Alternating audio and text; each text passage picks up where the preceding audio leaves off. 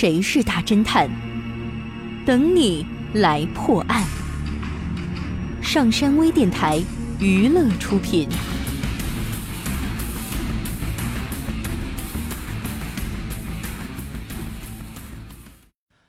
一天上午，号称黑帮教父的约翰忽然只身出现在了警察局门口。他是来自首的。当他拿出身份证，告诉执勤警官自己是前来自首的时候，执勤警官惊讶的几乎从椅子上摔了下来。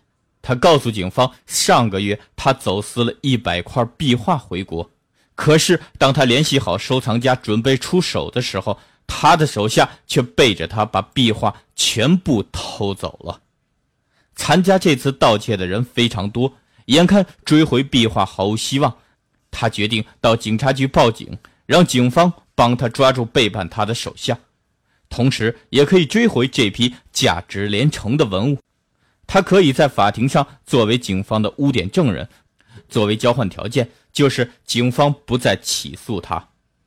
他一共为警方提供了二十五个名字，这些人偷走了数量不等的壁画，最少的一块，最多的九块。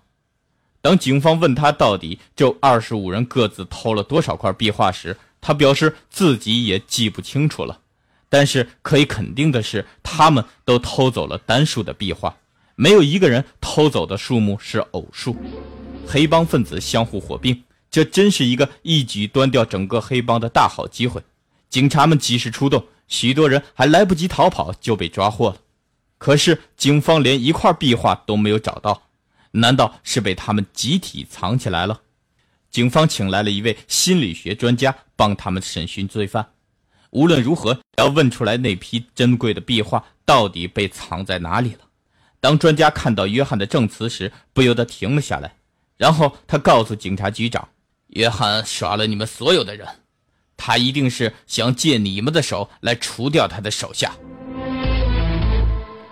你知道心理学专家是如何判断约翰是在说谎的吗？